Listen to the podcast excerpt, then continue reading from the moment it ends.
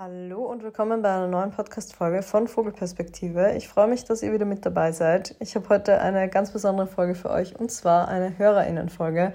Die OGs von euch wissen vielleicht, dass es sowas schon mal gab. Da habe ich eure Nachrichten, eure Fragen, eure Issues, Probleme beantwortet, habe versucht, so ein bisschen meinen Senf dazu zu geben, so gut das möglich ist und hatte da auch das Gefühl, dass ich sehr vielen Menschen damit was mitgeben kann, weil ich grundsätzlich auch merke durch die Themen, die ich behandle, dass die Fragen relativ ähnlich sind oder die Probleme teilweise sogar sehr ähnlich sind oder viele durch die ähnlichen Lebensphasen gerade durchgehen. Und oftmals ist es dann vielleicht gar nicht nötig, dass ihr mir direkt eure Frage stellt, gerade wenn ihr anonymer noch bleiben wollt. Ähm, ich behandle zwar hier alles so anonym, wie es nur möglich ist, aber manche haben ja doch die Sorge, dass es dann irgendwie erkennbar ist, dass es ihre Frage ist. Und wenn ihr das vermeiden wollt, dann hilft euch das ja vielleicht auch weiter, wenn ich die Probleme von anderen behandle. Auf jeden Fall könnt ihr mir super gerne per Mail oder per Instagram DM immer wieder eure HörerInnen fragen, eure aktuellen Problematiken schicken und dann werde ich versuchen, die in regelmäßigen Folgen zu beantworten. Vielleicht schaffen wir das ja alle zwei Monate. Falls sich das wirklich häuft, könnten wir das einmal im Monat machen. Ähm, ich versuche ja aktuell alle zwei Wochen zumindest eine Folge hochzuladen. In letzter Zeit gab es sogar einmal öfters eine Folge. Falls ihr die noch nicht gehört habt, hört da unbedingt rein. Die war nämlich super, super lustig. Da habe ich mit Janine dieses ähm, He's a Ten But gespielt und das war wirklich ein riesengroßer Spaß und wir hatten sehr, sehr viel Freude am Aufnehmen. Also hört euch die unbedingt noch an. Und jetzt kommen wir auch schon zum Thema. Ich hoffe, ich kann es so flüssig wie möglich raussuchen und euch alles vorlesen. Ähm, ich würde da einfach mal mit einer Nachricht beginnen. Und zwar ist die Nachricht, ich bin seit fast acht Jahren mit meinem Freund zusammen und er und unsere Beziehung bedeuten mir unendlich viel. Aber ich glaube, so langsam ist sie nicht mehr das, was ich brauche und suche. Wir sind zusammen, seit wir 19 sind und so langsam habe ich einfach das Gefühl, etwas zu verpassen. Vor allem, weil ich so vor drei bis vier Jahren richtig realisiert habe, dass ich bi bin und noch nie was mit einer Frau, einer Person, die kein Cis-Mann ist, hatte. Wir haben schon über offene Beziehungen gesprochen und ich war auch auf ein paar Dates, aber dann kam Corona und so richtig was aufgebaut hat sich nie. Zumal auch immer nur ich diejenige war, die gedatet hat. Letztes Wochenende war ich mit einem Freund tanzen und hatte einfach den schönsten Abend überhaupt, der mir nochmal mehr gezeigt hat, dass mir Gespräche mit dass Gespräche mit neuen Leuten führen, flirten, neue Erfahrungen sammeln und ein bisschen unvernünftig sein genau das sind, wonach ich mich gerade sehne. Also, how do I get to thrive and live my life to the fullest, ohne ihn total zu verletzen? Wir kommunizieren viel, aber er ist echt unsicher und ich würde ihn wirklich verletzen, wenn ich ihm das Gefühl gebe, dass er mich zurückhält. Die Frage finde ich sehr gut für mich zu beantworten, weil ich selbst schon mal in einer, würde ich sagen, ähnlichen Lage war. Ähm, da ging das aber vielleicht ein bisschen mehr von beiden Seiten aus. Also ich war ja auch ähm, von 15 bis 20 in einer Beziehung und ähm, einer der Gründe für mich, ähm, diese Trennung anzusprechen oder diese, ja, diese Probleme, die wir hatten, anzusprechen oder die Beziehung auch zu beenden, war auf jeden Fall, dass mir bewusst war, dass mich das früher oder später einholen wird. Ich wusste, ich werde meine Erfahrungen machen wollen und ich glaube, da gibt es einfach immer zwei unterschiedliche Lager von Menschen. Es gibt die einen, die vielleicht auch seit sie, keine Ahnung, 15 sind, in einer Beziehung sind und mega happy damit sind, die gemeinsam 80, 90 Jahre alt werden und sich nie so sehr danach sehnen, andere Erfahrungen zu machen, dass es die Vorteile dieser Beziehung aufwiegen würde oder wettmachen würde. Wisst ihr, was ich meine?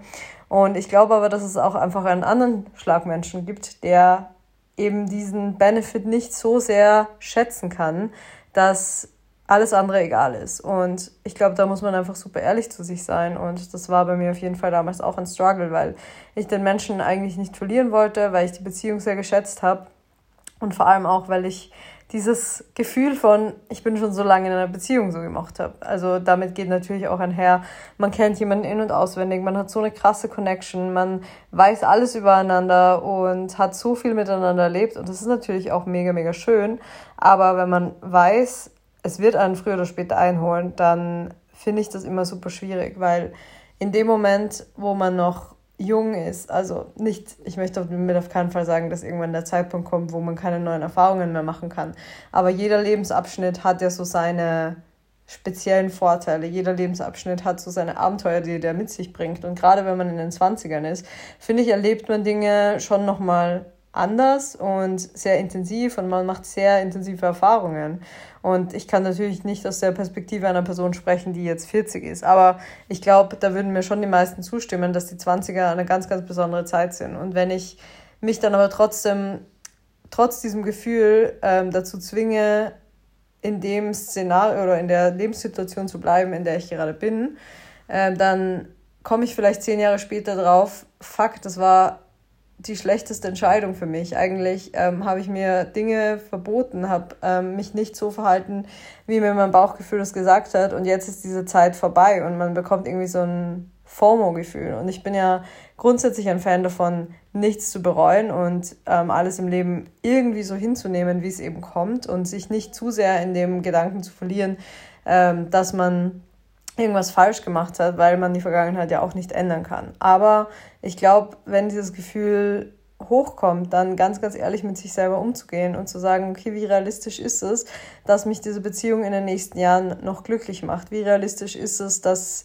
wir daran festhalten können, dass dieses Gefühl mich nicht einholt? Oder vielleicht auch ein bisschen positiver ausgedrückt für diese Beziehung, ähm, werden wir es schaffen, hier eine Lösung zu finden, die uns beide glücklich stellt? Weil so wie ähm, die Hörerin auch geschrieben hat, wenn der Partner eigentlich gar kein Bedürfnis hat, diese offene Beziehung irgendwie auszuleben oder gar kein, gar kein grüner Zweig da gefunden wird oder gar keine gemeinsame ähm, Richtung gefunden wird, dann finde ich das immer sehr, sehr schwierig. Wenn jetzt auf beiden Seiten irgendwie der Wunsch da ist oder vielleicht auch nur bei einer Person der Wunsch da ist, aber das für die andere Person vollkommen in Ordnung ist und man sich da einfach frei ausleben kann, dann kann es natürlich funktionieren. Aber wenn da die Differenz jetzt schon so groß ist und man sich einfach so sehr nach diesem, wie sie auch schreibt, ähm, nach diesen Erfahrungen sehnt, nach diesem Unvernünftigsein, nach diesem, ähm, ja, einfach ungebunden sein und flirten können und neue Leute kennenlernen, dann glaube ich, dass es früher oder später irgendwo zu einem Bruch in dieser Beziehung führen wird. Und ich habe auch letztens mit jemandem gesprochen und habe gemeint, dass man sich als Single einfach ganz, ganz anders verhält, als wenn man in einer Beziehung ist. Selbst in einer offenen Beziehung. Also irgendwie geht man doch ein bisschen anders durchs Leben. Man ist so frei und so ungebunden. Und natürlich muss es auch nicht immer so bleiben und es ist, hat auch nicht nur Vorteile. Aber diese Zeit ist schon auch ganz besonders und äh, man geht einfach anders durch die Welt, in meiner Wahrnehmung zumindest. Und jemanden damit nicht zu verletzen, ist immer super schwierig. Also ich glaube, das wäre natürlich etwas, das wir uns alle wünschen würden. Niemand möchte, gerade wenn man seit acht Jahren mit jemandem zusammen ist, man möchte dieser Person einfach nicht wehtun, man möchte diese Person ähm, nicht so verletzen. Aber am Ende des Tages finde ich die Frage immer wichtig, verletze ich jemanden nicht im großen, also wenn ich mir das ganz große Bild anschaue, verletze ich jemanden mehr damit, wenn ich ihn hinhalte, vielleicht davon abhalte, ähm, sein Leben, seine Beziehungen so zu führen, wie er sich das wünscht, er oder sie? Ähm, oder ist es eigentlich vielleicht einfach fairer, der Person gegenüber sie gehen zu lassen, so sehr das auch in diesem Moment wehtut? Also das möchte ich auf keinen Fall abstreiten. Das ist super painful, gerade aus der Perspektive einer Person, die gerade verlassen wurde. Aber am Ende des Tages, wenn jemand mit einem zusammen ist, nur um einem den Gefallen zu tun oder nur um einen nicht zu verletzen, ist es dann wirklich die große Erfüllung? Ist es dann wirklich das, was die andere Person auch glücklich machen würde? Das glaube ich nämlich einfach nicht. Und gerade nachdem sie am Anfang schon geschrieben hat, ähm, dass die Beziehung langsam nicht mehr das ist, was sie braucht und sucht, ähm, ich finde, das lässt halt schon durchklingen, dass da schon sehr viele Entscheidungen in dem Kopf getroffen wurden. Und oftmals hilft ja auch, das ein bisschen aufzuschreiben, ähm, aber trotzdem ist da noch bis zu einem gewissen Grad Verdrängung da und man möchte das nicht so ganz wahrhaben, aber ich habe oft das Gefühl, wenn mir Menschen schreiben, dass sie in Wirklichkeit diese Entscheidung für sich schon so ein bisschen getroffen haben, dass ihr Bauch eigentlich schon eine Entscheidung getroffen hat, aber ihr Kopf immer noch ganz woanders ist. Und ich finde, die zwei Dinge in Einklang zu bringen und ähm, da auch wirklich mal eine egoistische Entscheidung zu treffen, die am Ende gar nicht so egoistisch ist, weil man ja der anderen Person auch einen Gefallen damit tut, wenn man ähm, diese Zeit einfach als wunderschönen Abschnitt ansieht, ähm, aber nicht dran festhält, okay, wir sind schon so lange zusammen ähm, und darüber definieren wir uns auch ein bisschen, ähm, ja, dass man diesen Abschnitt einfach beendet aus Fairness der anderen Person gegenüber, aber auch vor allem aus Fairness sich selber gegenüber. Aber nochmal abschließend dazu, ich wünsche natürlich jeder Person, die einen Menschen gefunden hat, mit der ähm, mit dem so viel Harmonie da ist, mit dem eine Beziehung scheinbar über so viele Jahre so gut funktioniert hat, wünsche ich mir natürlich immer, dass da eine Lösung gefunden wird. Und das wäre natürlich das schönste Outcome, wenn man das irgendwie schafft, unter einen Hut zu bringen. Und man romantisiert, glaube ich, dieses Single-Leben auch teilweise, wenn man in einer langjährigen Beziehung ist. Also so toll und aufregend und immer neu, wie man sich das vorstellt, ist es ja auch nicht. Und es ist mega, mega schön, einen Menschen gefunden zu haben, der ähm, einen liebt und den man liebt. Und wenn man, wenn sich diese Dinge vereinen lassen, vor allem auch mit den ähm, Erfahrungen mit Frauen zum Beispiel, ähm, also abseits von den Erfahrungen mit Männern, das ist ja einfach ein wichtiger Teil der Persönlichkeit und das ausleben zu können, ist essentiell für einen selbst und für, für das eigene Wachstum, ähm, gerade wenn man da beginnt, seine Sexualität ähm, zu definieren, neu zu definieren oder ähm, da einfach zu sich findet. Deswegen ähm, ja, wäre das natürlich super wünschenswert, wenn man da eine Lösung findet. Aber ich glaube, da muss man einfach radikal ehrlich mit sich sein, ähm, die Situation versuchen, so neutral und objektiv wie möglich zu bewerten und dann zu entscheiden, hat es gemeinsam eine Zukunft oder eben nicht. Gut, jetzt habe ich schon super lange geredet. Ich glaube, meine Erwartung, dass ich da mehr als drei Fragen in diese Folge packe, ist ein bisschen utopisch. Aber ich werde natürlich versuchen, ähm, noch einige weitere Fragen zu beantworten. Ich habe auch eine Frage bekommen, ähm, die möchte ich jetzt gleich mal vorziehen, ähm, weil ich da auch ein Update dazu bekommen habe und ich das einfach super schön finde und ich auch glaube, dass das vielen weiterhelfen kann. Und zwar ist die Folge, äh, die Frage, wow, oben stand Hörerinnenfolge und ich kann anscheinend nicht gleichzeitig lesen und sprechen. Also, also es ist kein Riesenproblem, aber etwas, das mir seit ein paar Tagen im Kopf herumschwirrt. Ich bin in einer gesunden, glücklichen Beziehung, die ich ungern aufgeben will. Also eigentlich gar nicht. Ich bin aber auch erst 20. Wir sind knapp zwei Jahre zusammen und ich habe oft den Wunsch, mich sexuell noch auszuprobieren und Erfahrungen zu sammeln. Eben mit anderen Menschen. Ich habe da so, so viele Fantasien, die ich gerne mal Wirklichkeit werden lassen würde.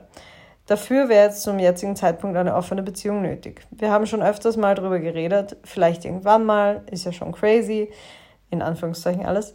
Ähm, bei sowas wie einem Dreier wäre mein Freund zum Beispiel dabei, aber ich würde gerne auch Erfahrungen außerhalb der Beziehung machen. Er ist aber gerade nicht wirklich für eine offene Beziehung und ich weiß auch nicht, inwieweit ich das schon bin. Ich weiß nicht ganz, was ich mit den ganzen Gedanken anfangen soll und wo sie hinführen sollen. Vielleicht fällt dir irgendwas zu meinem Dilemma ein. Ich freue mich über jeden Rat. Das war die ursprüngliche Nachricht und ein paar Tage später kam dann ein Update und zwar Hello again. Die ganze Sache hat sich doch tatsächlich geklärt. Wir hatten einen Mega-Talk, weil das Thema irgendwie spontan aufgekommen ist und stellt sich heraus, wir sind beide absolut nicht mehr so zögerlich, wie wir dachten. Es hat einfach nur an Kommunikation gefehlt. Ich fand es so schön, vor allem in dieser kurzen Zeit, dieses Update zu bekommen, weil es wirklich eine der häufigsten Nachrichten ähm, bei mir ist, wenn mir Menschen längere Nachrichten schreiben, dass sie ihre Beziehung eigentlich gerne öffnen würden, aber daran zweifeln, ob ihr Partnerin ähm, das auch möchte, beziehungsweise das vielleicht schon mal angesprochen haben und PartnerInnen da mega, mega zögerlich waren. Und natürlich kann ich das jetzt auch nicht verallgemeinern und natürlich wird es auch nicht bei jedem Menschen so ablaufen, leider, ähm, der sich eine offene Beziehung wünscht. Aber ich will euch damit einfach ein bisschen mehr Mut machen und deswegen fand ich das so toll, dass ich das auch verwenden darf für die Folge. Ich habe das natürlich dann auch nochmal abgeklärt mit dem Update, ob ich euch das so rausgeben darf und ähm, dachte mir einfach, dass es sich immer lohnt, offen zu kommunizieren und Dinge nochmal anzusprechen. Natürlich so sensibel und so ähm, bedacht, dass man niemanden damit überrumpelt, aber grundsätzlich Vielleicht hat man in seinem Kopf den Gedanken, ja, mein Partner, meine Partnerin wäre dafür einfach nicht offen ähm, und ähm, ist nicht bereit für eine offene Beziehung. Aber vielleicht denkt deine Partnerin ja genau das Gleiche. Und wenn man das so macht wie die Hörerin, dass man das schon mal vielleicht so ein bisschen durchklingen lässt, vielleicht auch mal das eine oder andere Buch liest und das ähm, auch mit ähm, PartnerInnen bespricht, dann glaube ich, dass man sich so an das Thema rantasten kann und vielleicht dann extrem positiv überrascht wird, wie gut dieses Gespräch läuft. Deswegen an dieser Stelle wollte ich einfach nur mal ein positives Beispiel von jemandem bringen, der sich dann doch getraut hat, das anzusprechen und nun genau die Situation hat, die ähm, er sich gewünscht hat. Also richtig, richtig cool. An dieser Stelle auch ein Buch, das ich schon eine Million Mal empfohlen habe, ähm, und zwar von Friedemann Karik vom Ende der Monogamie, wie wir lieben, andersrum, wie wir lieben vom Ende der Monogamie. Das ist für mich so das Buch, das man als erstes lesen sollte, wenn man darüber nachdenkt, ähm, die Beziehung zu öffnen. Ich finde es super hilfreich. Da sind auch Geschichten drin von Menschen, die offene Beziehungen geführt haben oder führen und auch so ein bisschen zur Geschichte der ähm, Nicht-Monogamie. Und deswegen auf jeden Fall große Empfehlung an dieser Stelle. Vielleicht ist das so euer erster Step.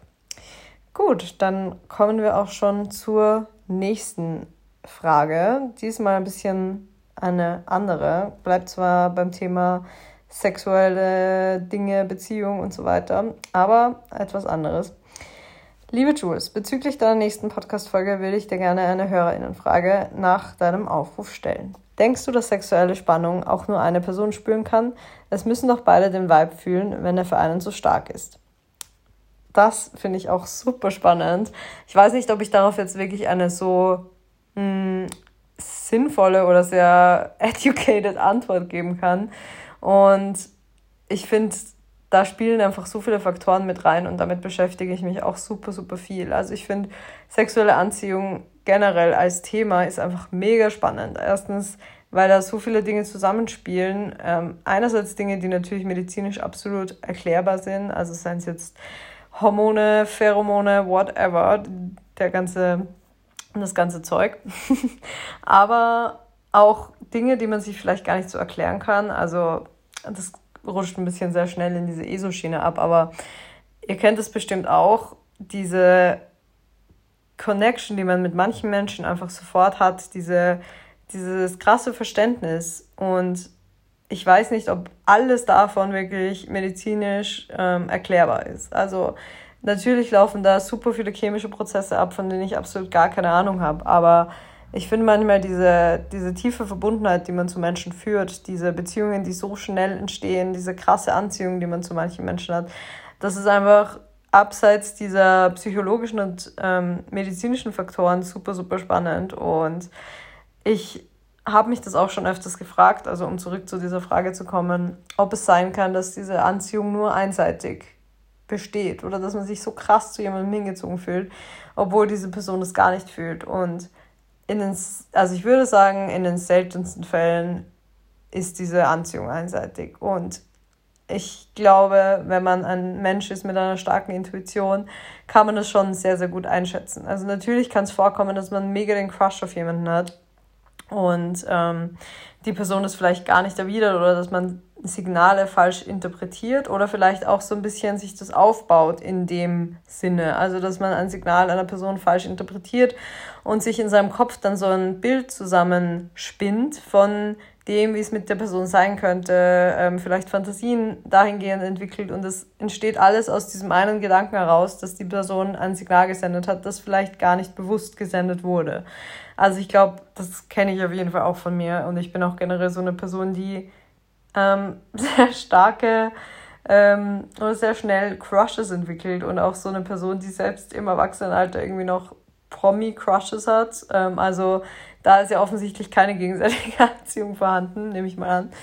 Ähm, aber ich kann das dann schon ganz gut deuten, ob das jetzt nur was ist, in das ich mich gerade reinsteigere oder dass ich mir gerade selber in meinem Kopf zusammenspinne oder ob das jetzt ein Real-Life-Szenario ist, in dem irgendwie so eine krasse Anziehung mit einer Person war. Und ich hatte schon oft den Fall, oder oft, ja, oft, nein, öfters mal, hin und wieder, den Fall, dass ich doch dran gezweifelt habe, okay, empfinde nur ich das gerade so, ähm, war da irgendwie schon ein Vibe und sich dann vielleicht erst Wochen oder Monate später herausgestellt hat, so, okay, es war nicht nur ich, also da war auf jeden Fall ein Vibe und es spielen einfach so viele Dinge mit rein. Also jeder ist ja so in seinem Kopf drin, jeder hat irgendwelche Alltagsaufgaben, ähm, jeder hat irgendwelche Dinge, die gerade im Leben abgehen. Vielleicht ist man auch gerade gar nicht empfänglich dafür, ähm, jemanden zu daten, ähm, aber spürt den Vibe auch, lässt es aber gar nicht so zu. Und diese ganzen Faktoren, ähm, ja, sind sich ja irgendwie oder wie soll ich das sagen? Diese ganzen Faktoren spielen ja irgendwie zusammen in diesem Gesamtding. Aber ich würde mal behaupten, in den meisten Fällen, wenn ein wenn man eine starke Anziehung zu einer Person fühlt und eine starke sexuelle Spannung im wirklich persönlichen Austausch, also wenn man sich wirklich mit der Person gegenüber sitzt, dann würde ich mal behaupten, ist es schon sehr, sehr oft, ähm, beruht es sehr, sehr oft auf Gegenseitigkeit. Also ich würde es nicht pauschalisieren, aber es ist auf jeden Fall eine super spannende Frage und ähm, ja, deswegen wollte ich das hier auf jeden Fall mit reinnehmen. Gut, dann die nächste Frage. Und zwar, hey Jules, ich hätte tatsächlich eine Frage, bei der ich für deinen Rat sehr dankbar wäre. Mein Freund und ich führen seit längerem eine offene Beziehung in Anführungszeichen übrigens. Ähm, ich, wir haben uns bisher nur mit Frauen ausgelebt. Vor kurzem habe ich einen Mann getroffen, den ich schon länger kannte und mit ihm eine Nacht verbracht. Das war vorher mit meinem Freund abgesprochen kommuniziert. Jetzt im Nachhinein kommt mein Freund aber nicht sehr gut damit klar. Er ist verletzt, sein Selbstvertrauen, Selbstbewusstsein leidet. Ich bin mega dankbar für die Erfahrungen, die ich sammeln durfte und würde es auch gerne wieder tun. Aber ich liebe meinen Freund und will ihn nicht verlieren. Was ist hier die Lösung?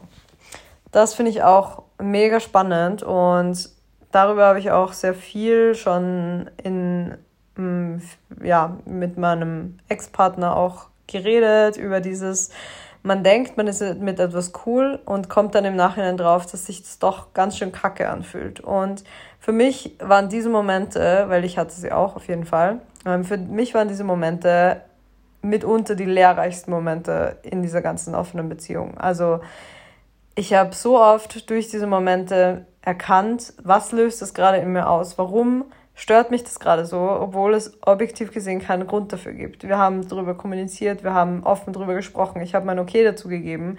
Es spricht nichts dagegen, mein Partner hat keinen Fehler gemacht und trotzdem fühlt sich das scheiße an. Und in den meisten Fällen war das ja einfach nur reine Projektion. Also wenn ich eine Unsicherheit habe und die andere Person, ähm, mit der mein Partner, also reden wir jetzt mal nur von ähm, einem heterosexuellen Fall. Wenn ich als ähm, Cis-Frau eine Unsicherheit habe, äh, was irgendeine Sache an mir angeht und ich sehe in der anderen Person das, was ich mir wünschen würde bei mir, oder ich ähm, empfinde mich zum Beispiel als nicht extrovertiert genug und die andere Person ist super extrovertiert und super social, wie auch immer. Ähm, dann löst in mir eine Unsicherheit aus oder ich denke mir, okay, vielleicht wäre die Person interessanter oder attraktiver für meinen Partner. Und so sehr man sich natürlich in offenen Beziehungen oder polyamoren Beziehungen versucht, von diesen Gedanken zu befreien und jeden Menschen als Individuum ähm, als Gesamtkonzept zu sehen und nicht sich so einzelne Eigenschaften rauszupicken. Aber wir sind verdammt doch mal sehr, sehr viele Jahre mit Monogamie und mit diesem Mindset aufgezogen worden dass wir dazu tendieren, das zu machen und dass auch Eifersucht hin und wieder aufkommt oder dass man sich vergleicht und Unsicherheiten hat. Und man schafft es ja, sich von sehr vielen Unsicherheiten zu lösen, aber jeder hat, glaube ich, so ein paar Themen, die sehr schwierig abzulegen sind. Und wahrscheinlich, ich würde mal behaupten, in dem Fall der ähm, Hörerin, hat dieser Mann einfach eine Unsicherheit in ihm ausgelöst. Und deswegen ähm, kommt er jetzt nicht so gut klar damit, wie er sich das erwartet hätte. Ähm, ich glaube, bei sehr vielen Männern sind es auch diese patriarchalen Strukturen, die sie im Kopf haben. Immer noch ein bisschen mehr dieses, ich besitze meine Freundin und ähm, ein anderer Mann ist da eine Gefahr. Eine andere Frau ist keine Gefahr in dem Moment, weil es einfach nicht so dieses, ähm, dieser Urgedanke ist, dieses ähm, Besitzergreifende, dieses ähm, ich bin der stärkste, der mächtigste Mann. Aber ich glaube schon, dass viel von diesem Urtrieb ist einfach äh, Männern im Patriarchat anerzogen worden und deswegen reagieren sie darauf auch viel extremer, als wenn da jetzt eine andere Frau ist oder empfinden es viel mehr als Gefahr. Und es kann natürlich sein, dass es alleine das ist. Und ich finde, auch darüber kann man sehr viel reden und einfach sehr offen das Gespräch suchen, ähm, sehr verständnisvoll vor allem damit umgehen und ihm auch sagen, dass er ganz offen darüber sprechen kann, was an dieser Situation stört und vielleicht auch ihn dabei unterstützen, herauszufinden, was ist es eigentlich, was mich so aufregt. Weil oftmals mh, hm, als Mensch, der jetzt vielleicht noch nicht so den krassen Zugang zu den eigenen Emotionen hat und zur eigenen Psyche, fällt einem das auch schwer, diese Emotionen überhaupt zuzuordnen und zu wissen, woher kommt das eigentlich gerade. Aber man kann sich da auf jeden Fall gegenseitig unterstützen und versuchen, an den Kern dieses Problems zu gelangen. Und das würde ich euch auch auf jeden Fall empfehlen. Ob das jetzt ein Thema ist von, ich sehe einen anderen Mann als Konkurrenz, ich fühle mich vielleicht sexuell eingeschüchtert, ähm, ich frage mich, und das ist auch immer noch ein Thema, das nicht da sein sollte, aber das auf jeden Fall, glaube ich, in den Köpfen vieler Männer da ist. Ähm, hat er einen besseren Penis, einen größeren Penis? Kann er sie besser befriedigen? Wie auch immer. Auch wenn wir alle wissen, wie unwichtig dieser Faktor ist und dass es nicht auf die Größe ankommt ähm, und das nichts ausmacht oder das kein Faktor ist, der darüber entscheidet, wie gut der Sex mit der Person ist. Ähm, aber trotzdem spukt es, glaube ich, in den Köpfen sehr vieler Männer herum und sie haben ein bestimmtes Bild, das sie gerne erfüllen möchten, ähm, von Männlichkeit in Anführungszeichen. Ähm, obwohl wir ja in einer Gesellschaft leben, in der sich das zum Glück immer weiter wandelt. Aber wie gesagt, Urtriebe und ähm, anerzogenes Verhalten. Und dann kommen so Dinge dazu wie eben Charaktereigenschaften oder bestimmte Merkmale am Aussehen, wie auch immer. Das können einfach so viele Faktoren sein und vielleicht mit ihm da einfach drüber zu sprechen, was genau es war, was ihn daran stört, ähm, um ihm einfach diese Unsicherheit zu nehmen. Und glaube, dann kann man auch auf jeden Fall oder dann könnt ihr auch da auf einen grünen Zweig gemeinsam kommen, könnt da einen Weg finden, dass du das auch weiter ausleben kannst, ähm, wenn er seiner Unsicherheit auf den Grund gehen kann. Und ja, wie gesagt, ich finde es eigentlich super positiv, solche Dinge zu erleben, weil mir das persönlich extrem geholfen hat, zu wachsen und eben diese Eifersucht oder dieses Vergleichen mit anderen Menschen abzulegen und mich selber einfach als wertvollen, coolen Menschen zu sehen, der super viel zu bieten hat, super viele Facetten hat und das nicht nötig hat, sich auf so einer Mini-Ebene mit Menschen zu vergleichen oder so viele Kleinigkeiten rauszupicken, die vielleicht besser oder schlechter in Anführungszeichen sind. Also ich drücke dir auf jeden Fall die Daumen für dieses Gespräch und ich bin mir sicher, dass ihr da gemeinsam eine Lösung finden werdet.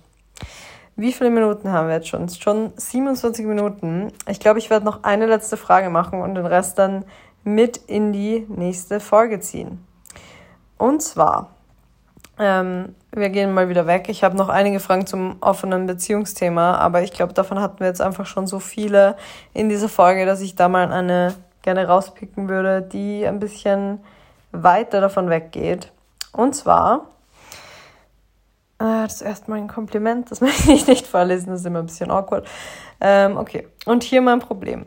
Wie bleibt man auch wenn es beruflich teils notwendig ist, am besten authentisch und echt und findet zu seinem echten Ich, wenn man jahrelang nichts anderes gemacht hat, als es jedem recht zu machen und sich anzupassen. Danke, dass es anonym bleibt. Gut. Ich glaube, ähm, also ich war zuerst ein bisschen verwirrt, muss ich sagen, wie die Frage genau gemeint ist, aber ich kann mir sehr gut vorstellen, wie sie gemeint war, beziehungsweise finde ich, dass es sehr in diese Richtung geht von wie schaffe ich es, meine Bedürfnisse auszudrücken, wie schaffe ich es, ähm, meine Persönlichkeit auszudrücken, ähm, wenn Menschen eigentlich etwas anderes von mir erwarten. Also es geht ja sehr in diese People-Pleaser-Richtung. Und darüber habe ich auch sehr viel mit meiner Therapeutin in der letzten Einheit geredet, weil ich selbst ein extremer People-Pleaser bin und ähm, mir das wirklich schwer fällt, das abzulegen. Und was meine Therapeutin zu mir gesagt hat, ist, okay, sie wollen gemocht werden und sie wollen für ihre Art, für ihre Persönlichkeit gemocht werden, aber sie verhalten sich in jeder sozialen Situation wie ein Chamäleon, das sich nur dem anpasst. Wie sollen Menschen überhaupt ihre Person so mögen, wenn sie diese Person gar nicht zeigen? Und das finde ich eigentlich einen super spannenden Gedanken, weil ich mir dann gedacht habe, ich will kein Chamäleon sein, ich will niemand sein, der sich jeder Situation fügt, der niemals riskiert, ähm, irgendwie mit Menschen aneinander zu geraten oder ähm, quasi nicht gemocht zu werden, weil ich ja dann gar nicht weiß, wer mich eigentlich für mein richtiges Ich mag. Und natürlich gibt es sehr viele Menschen in meinem Leben, die alle Facetten meiner Persönlichkeit oder so gut wie alle Facetten meiner Persönlichkeit kennen und mich auch tatsächlich für die Person lieben, die ich bin. Aber gerade in so oberflächlicheren Situationen passe ich mich da, glaube ich, immer sehr schnell an und versuche immer ein Unwohlsein bei allen anderen zu vermeiden. Und was dann bleibt, ist, dass ich dieses Unwohlsein für mich alleine habe. Also ich füge mich dann Situationen, ähm, die ich selber gerne anders hätte, nur um es allen anderen recht zu machen und die andere Person nicht spüren zu lassen, dass sie gerade zum Beispiel eine Grenze überschreitet oder ähm, sich nicht so verhält, wie ich mir das gerade wünschen würde. Und ich bin dann alleine mit dem negativen Gefühl, dass eine andere Person ausgelöst hat. Und natürlich, wie die Hörerin auch angesprochen hat, im beruflichen Kontext ist es jetzt super schwierig. Also wenn ich jetzt zum Beispiel in einem Consulting-Beruf bin und ähm, mit KundInnen zu tun habe und die nicht so höflich zu mir sind, wie ich mir das wünschen würde, dann kann ich ja natürlich nicht über die drüber fahren in dem Sinne, ähm, weil ich mich gerade ungerecht verhandelt fühle, sondern da muss man sich ja leider oftmals anpassen. Aber gerade wenn es um Privates geht, ich finde es eigentlich super schön zu wissen, dass man mit allen seinen Facetten gemocht wird. Und wenn man selber darüber nachdenkt, über die Menschen in seinem Leben, die man liebt, man weiß ja auch, dass man sie liebt, obwohl sie jetzt nicht nur ähm, tolle Also tolle Eigenschaften in Anführungszeichen, obwohl sie nicht nur immer super happy, super angepasst, super ähm, verständnisvoll sind, sondern man gerät ja mit denen auch manchmal aneinander und die haben auch Seiten an sich, mit denen man vielleicht manchmal weniger gut klarkommt, aber man liebt diese Menschen ja für ihr Gesamtes und man ähm, kann ja auch darüber kommunizieren, wenn jetzt irgendwelche Themen anfallen oder irgendwelche Konflikte aufkommen. Man kann lernen, die Verhaltensweisen von Menschen zu verstehen. Jeder hat seine Geschichte, hat die Gründe, warum er sich so verhält. Jeder hat so einen einzigartigen Charakter und das macht die Menschen ja auch besonders. Und am Ende des Tages ist es ja nicht spannend und nicht, nicht, ja, ich weiß nicht, nicht gut, mit jemandem zu verkehren, der gar keine Ecken und Kanten hat. Also ich glaube, Ecken und Kanten machen uns als Menschen einfach super interessant und ähm, sich vulnerabel zu zeigen oder wie die Hörerin sagt, das wahre Ich zu zeigen, ist eigentlich so das große Ziel, ähm, beziehungsweise dann Menschen zu finden, mit denen das alles funktioniert und mit denen man kommunizieren kann, mit denen man ehrlich sein kann und die einen genau dafür lieben. Und das eben, wie gesagt, dann zu wissen, diese Menschen lieben mich, ähm, trotz oder vor allem für meine Macken und für meine Ecken und Kanten. Das ist einfach super schön. Und ähm, nachdem wir alle individuell sind, sollten wir uns auch so verhalten. Und uns auch mehr trauen, Raum einzunehmen. Und ich glaube, das ist vor allem ein Flinterproblem, also von ähm, ja, ähm, Frauen ähm, und ähm, ja, weiblich gelesenen Personen, wie auch immer, Flinterpersonen eben. Ähm, und es ist uns einfach anerzogen worden, immer angepasst zu sein, immer lieb und nett zu sein, aber fuck it.